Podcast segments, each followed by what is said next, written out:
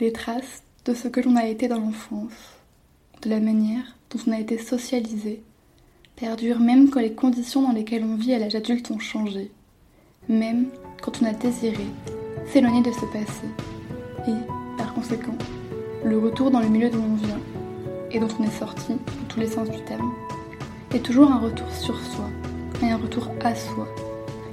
Des retrouvailles avec un soi-même autant conservé que nié.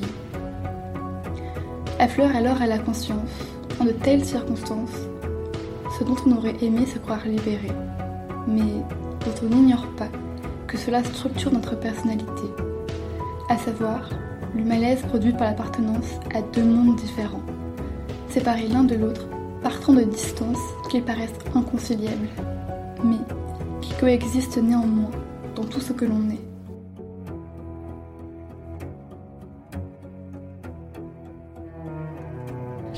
auditeurs et auditrices, je vous souhaite la bienvenue et vous propose de tendre l'oreille pour écouter Transfuge. Est-ce que vous vous souvenez des petites fiches que vous deviez remplir pour chaque professeur de chaque discipline chaque année où il fallait parler de vous, de vos passions, du métier que vous voulez faire, mais surtout, surtout, du métier de vos parents? Encore aujourd'hui, dans les études supérieures, c'est une question presque indispensable lorsqu'on rencontre de nouvelles personnes. À l'ENS, il s'agit presque toujours des mêmes réponses. Parents profs, parents chercheurs, parents journalistes, parents médecins. Autrement dit, parents cadres, si on se fie à la catégorie socio-professionnelle de l'INSEE. Et si vos parents ne font pas partie de la longue liste de métiers de cadre et professions intellectuelles supérieures, on vous regarde avec curiosité, étonnement et, dans le pire des cas, un peu de mépris. La sociologie vous appelle les transfuges, les transfuges de classe. Un milieu pour en trouver un autre, nouveau, aux codes sociaux différents, inédits.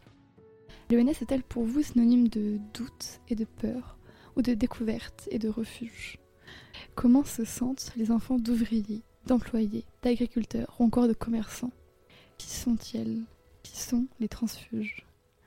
Aujourd'hui, c'est Quentin qui va répondre à mes questions. Bonjour Quentin. Bonjour Marie.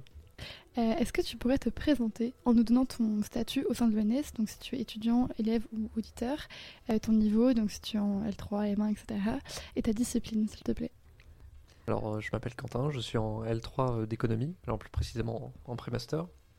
Je suis normalien étudiant. et pour essayer de, de, comprendre qui tu es socialement, j'ai quelques petites questions qui ont l'air anodines mais que j'aime bien poser. D'abord, où est-ce que tu as grandi? Alors j'ai grandi euh, autour de Compiègne, qui est une, euh, une ville dans l'Oise, à une heure au nord de Paris. Euh, est-ce que tu es déjà allé à l'étranger? Et si oui, combien de fois? Alors oui, j'y suis déjà allé quatre fois.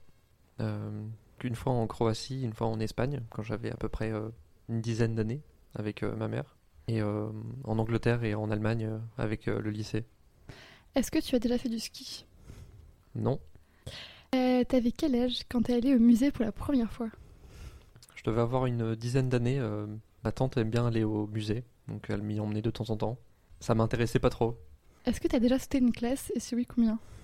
Alors oui, euh, j'ai sauté une classe, j'ai sauté la, grande section. Et c'était quoi ton livre préféré quand t'étais enfant? Alors quand j'étais enfant, je lisais La guerre des clans au collège, qui est une, une, suite, une grande suite de livres qui donne vie à un, monde de, de chats dans la forêt et qui se livre une, une guerre féroce entre quatre clans. Et euh, c'est une histoire qui est vraiment incroyable pour, euh, pour les collégiens, surtout euh, qui adorent les chats. c'est on s'ennuie jamais, même si dans un sens c'est un petit peu répétitif, mais je trouve ça génial. Bon, et maintenant que les questions faciles sont posées, autant continuer avec la question qui fâche. Qu'est-ce qu'ils font comme métier tes parents? Alors, mon père est employé dans la restauration, donc il est, il est plongeur, donc il fait la vaisselle dans une cantine à la base militaire de, de Creil. Et ma mère est chargée de clientèle euh, dans une petite société d'assurance euh, de péniche euh, vers Bordeaux. Est-ce que tu sais à quoi ça correspond comme, comme CSP C'est employé, normalement. Pour les deux? Alors c'est ouvrier pour mon père et employé pour ma mère. et maintenant qu'on en sait un petit peu plus sur toi avec ces questions, je voulais simplement te demander comment tu te sens là, maintenant, à l'ENS Pour je, je, me sens très bien intégré à l'ENS. Au début, euh, je me sentais un petit peu dans un autre monde, mais euh, les gens sont extrêmement bienveillants. Donc euh, à l'ENS, je me sens très bien et je suis très très bien ici. Ça, c'est certain. Euh, et est-ce que tu pourrais nous dire ce que tu faisais avant d'arriver à l'ENS Donc, si tu as fait une prépa, une fac, ou dans quelle discipline? Et d'une part, à quel point l'ENS c'était ton but absolu ou pas? Et d'autre part, à quel point tu pensais que tu serais pris sur une échelle de 1 à 10 Alors, mon parcours universitaire a été un petit peu chaotique. C'est vrai que je connaissais pas du tout l'ENS euh, il y a à peine un an, je dirais plutôt deux ans. j'ai commencé avec un DUT informatique après le lycée que j'ai quitté euh, juste avant la fin euh, pour des problèmes de santé. Et plutôt euh, que de redoubler mon DUT, j'ai décidé de changer de filière parce que l'informatique m'intéressait pas tant que ça. Je suis parti en fac d'économie, je suis parti à l'université de Lille faire une licence d'économie-gestion. Et à la fin de la L2, j'ai candidaté à l'ENS de Lyon, à l'ENS Paris-Saclay. Ça m'était venu à l'idée, à la fin de ma L1, entre la L1 et la L2, c'est assez, assez drôle parce que euh, je l'ai juste appris sur, euh, sur une vidéo FAQ d'un youtubeur euh, de vulgarisation scientifique qui s'appelle donc Science étonnante. Il y en a sûrement certains qui connaissent. dans une FAQ, il racontait qu'il venait de l'ENS de Lyon dans, dans, son parcours. Et j'ai simplement regardé sur internet ce que c'était. Et c'est vrai que j'avais déjà entendu parler de ce genre d'école, mais je pensais que c'était un petit peu des, écoles très élitistes, inaccessibles. Et finalement, après avoir regardé, je me disais que j'allais peut-être tenter ma chance inutile de m'auto-censurer. Donc j'ai tout donné en L2, j'ai candidaté à la fin de la L2. Et euh, je, pensais que j'avais une chance, mais je pensais aussi qu'elles étaient maigres. Donc euh, je pense que j'aurais dit 3 ou 4 chances d'admission sur 10. Et encore, je pense que c'est gentil euh, sur ce que je pensais à l'époque. Mais j'ai été pris d'ailleurs très tard à l'ENS de Lyon. J'ai été admis le 26 août avant la rentrée. Donc c'était c'était très tendu, mais j'ai quand même été accepté. J'étais très content. L'ENS est considéré comme une réussite euh, sociale et intellectuelle pour beaucoup de personnes, mais comme toute victoire ou tout succès, il y a souvent beaucoup d'échecs de tout type avant. Euh, c'est quoi l'échec, qu'il soit scolaire ou pas, qui t'a le plus marqué et qui t'a le plus permis d'avancer dans ta vie? Alors pour moi la réponse est très claire. Euh, au lycée, j'avais essayé un objectif un petit peu fou en marge de, mes cours j'étais un grand fan du jeu vidéo euh, Overwatch, pour ceux qui, connaissent. Euh, et euh, j'avais pour objectif un peu fou de d'essayer de me professionnaliser sur le jeu, donc d'être, de faire partie des meilleurs de, ce jeu pour pouvoir jouer au niveau professionnel. J'étais très bien classé sur le jeu et donc j'ai essayé de m'y investir à fond, tout en m'en sortant quand même un peu au lycée, donc je dormais pas beaucoup, on va pas se mentir. Et disons que je suis resté à un très bon niveau pendant plusieurs années. à la fin de mon début informatique, je, continuais à stagner euh, en étant assez bon, mais quand même pas suffisamment pour, euh, pour, avoir, ce, pour avoir ce niveau euh, professionnel. Donc finalement, j'ai décidé de lâcher l'affaire. Mais au départ, c'était quand même assez difficile. Parce que j'étais pas forcément si loin du but en termes de niveau, mais comme je stagnais et que je voulais passer à autre chose, commencer à aller en fac d'éco et travailler sérieusement en fac d'éco, j'ai décidé d'arrêter ça. Et pour moi, c'était un peu dur au départ parce que c'était le premier abandon euh, de quelque chose que j'avais pas réussi. Et euh, ça m'a quand même beaucoup marqué. Même aujourd'hui encore, ça me marque beaucoup. Et en quoi ça t'a marqué de manière euh, positive? Qu'est-ce que tu en tires de ça? Disons que pendant ce parcours-là, je pense que une des erreurs que j'ai fait, une des erreurs que j'ai faites qui est majeure, c'est que je prenais pas suffisamment de recul sur sur mon, mon propre jeu.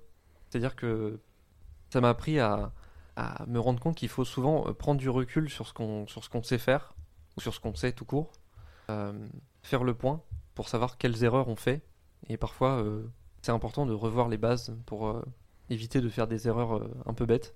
je pense que ça me sert encore aujourd'hui. Tout à l'heure, tu disais que tu te sentais bien à l'ENS, mais quand tu es arrivé à l'ENS, qu'est-ce qui t'a fait le plus ressentir que tu venais d'un milieu social différent? Est-ce que tu as une anecdote ou un moment à raconter? Alors en arrivant à l'ENS, euh, j'ai pas forcément ressenti de, différence de milieu. En tout cas, j'avais pas forcément le, ressenti d'avoir euh, des personnes d'un milieu différent. Alors si quand même, mais c'était plutôt une différence pour moi euh, entre facar et personnes qui viennent de prépa. parce que on était quand même sur pas mal de personnes, surtout sur le campus Descartes, donc comme j'y habité cette année, avec tous les tous les normaliens euh, en lettres, euh, qui avaient quand même pour capacité d'avoir des conversations qui étaient très intellectuelles, euh, même sur des sujets assez banals, et qui pouvaient partir assez profondément dans les sujets. Et parfois, J'en parlais parfois à mes parents de faire des, dissertations quand on leur demande quel temps il fait. J'exagère un petit peu évidemment. Mais c'est vrai qu'au départ c'était très déstabilisant parce qu'on se sent un petit peu, on se sent un petit peu bête parce qu'on n'arrive pas au départ à avoir des conversations, des répliques aussi, aussi poussées que ces gens-là.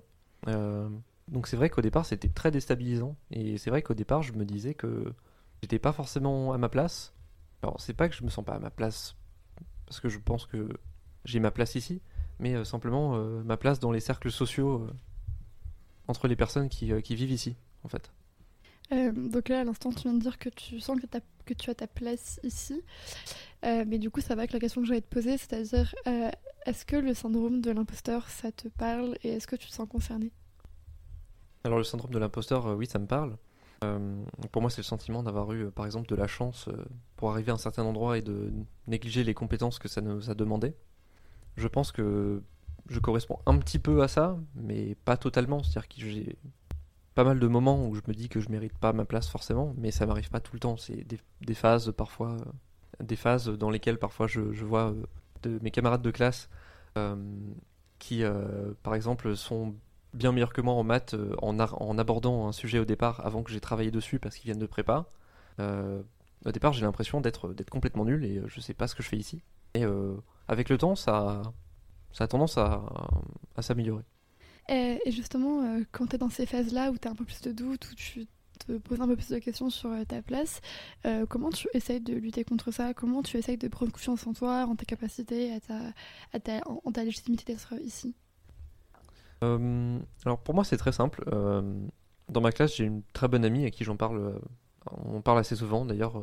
parfois elle a ce sentiment elle aussi et on se soutient pas mal là-dessus. C'est-à-dire que pour moi parler à un, ami proche c'est la meilleure solution pour, pour qu'il nous rappelle qu'on n'est pas forcément un raté. Des fois je pense qu'on se, le, on se le dit tous à un moment sur tel ou tel sujet. Mais des amis pour nous soutenir, c'est toujours la meilleure des choses, je pense. Et moi, c'est ce qui m'aide à, passer à autre chose quand j'ai ce genre de pensée. Oui, ça, je, veux bien entendre sur le fait que être entouré et avoir des amis qui peuvent être là pour, euh, pour euh, te soutenir, c'est important. Euh, mais sur le côté vraiment capacité, comment comment tu arrives à, cet état d'esprit de en fait j'ai ma place, j'ai les capacités, j'ai les compétences qu'il faut et j'ai le droit d'être là. Enfin, déjà vraiment purement sur le côté capacité scolaire, académique, etc. Alors je vais reprendre l'exemple des maths que je donnais tout à l'heure. Pour moi, le sentiment, il part jamais vraiment jusqu'à ce que la note de fin de semestre tombe, en fait. C'est-à-dire que j'ai souvent peu confiance dans ce qui va se passer pendant le semestre. Je me dis que en maths, par exemple, je vais être à la ramasse et que j'écoute le cours et euh, je sens que ça va très mal se passer. Finalement, euh, je fais mon semestre, euh, je réussis pas trop mal l'examen final, je vois la note à la fin et là, je me dis que c'est bon. Mais avant d'avoir la note finale, en général, je ressens toujours ça, en fait. Donc, t'as pas forcément de, de, conseils ou en tout cas de choses à appliquer quand tu as ces doutes-là, tu attends juste d'avoir la note en fait. C'est vraiment la note qui te, qui te soulage et qui t'enlève ces doutes Personnellement, oui. C'est ce qui enlève totalement le doute euh, au moment où il est totalement dissipé. Euh, mais euh, je, pense qu'il doit y avoir d'autres manières. Mais en tout cas, moi, je, je suis totalement dépendant des notes pour, pour valider mes compétences. et tout à l'heure, tu, tu, disais que parfois tu pouvais un peu raconter ce sentiment d'étrangeté. C'est moi qui pose le mot, mais ce truc-là de, de, voir que les autres font des dissertes pour euh, beaucoup de sujets euh, différents à tes parents. Euh, justement, comment ta famille vit le fait que tu sois à l'UNS Est-ce que tes rapports avec ta famille ont changé? Comment ça se passe? Alors mes rapports avec ma famille n'ont pas forcément changé. Disons qu'ils se sont un petit peu amplifiés. parfois je suis un petit peu mis sur un piédestal dans la famille, qui parfois est un petit peu pesant, parce qu'on sent qu'on a beaucoup de responsabilités. On a l'impression de de, de, porter le patronyme, euh, de, de, le mettre en, de le mettre en lumière euh, et de le sortir de, sa classe sociale d'origine. Euh, alors on me, on, me, on me met pas directement la pression sur ce patronyme, mais c'est un, c'est un sentiment qui, se, qui est induit par le fait qu'on on, nous met sur un, piédestal, je trouve. C'est-à-dire que en nous mettant sur un piédestal, on nous, on nous donne une, une, grande, une grande valeur, une grande responsabilité en disant que on, se dit qu'on est la chance de la famille de, de faire quelque chose, disons. Et euh, ça met une certaine pression. Euh, dans les récits que les gens peuvent faire, souvent, euh, des personnes, enfin les personnes transfuges, ils ou elles peuvent raconter que, en fait, quand elles reviennent dans leur famille d'origine, c'est plus compliqué parce que bah, c'est plus les mêmes codes sociaux, etc. Est-ce que c'est une impression que tu peux avoir d'avoir un peu. Euh, de te sentir étranger dans ton propre milieu social d'origine? Alors, non, pas forcément. J'ai pas forcément de problème avec ma famille là-dessus.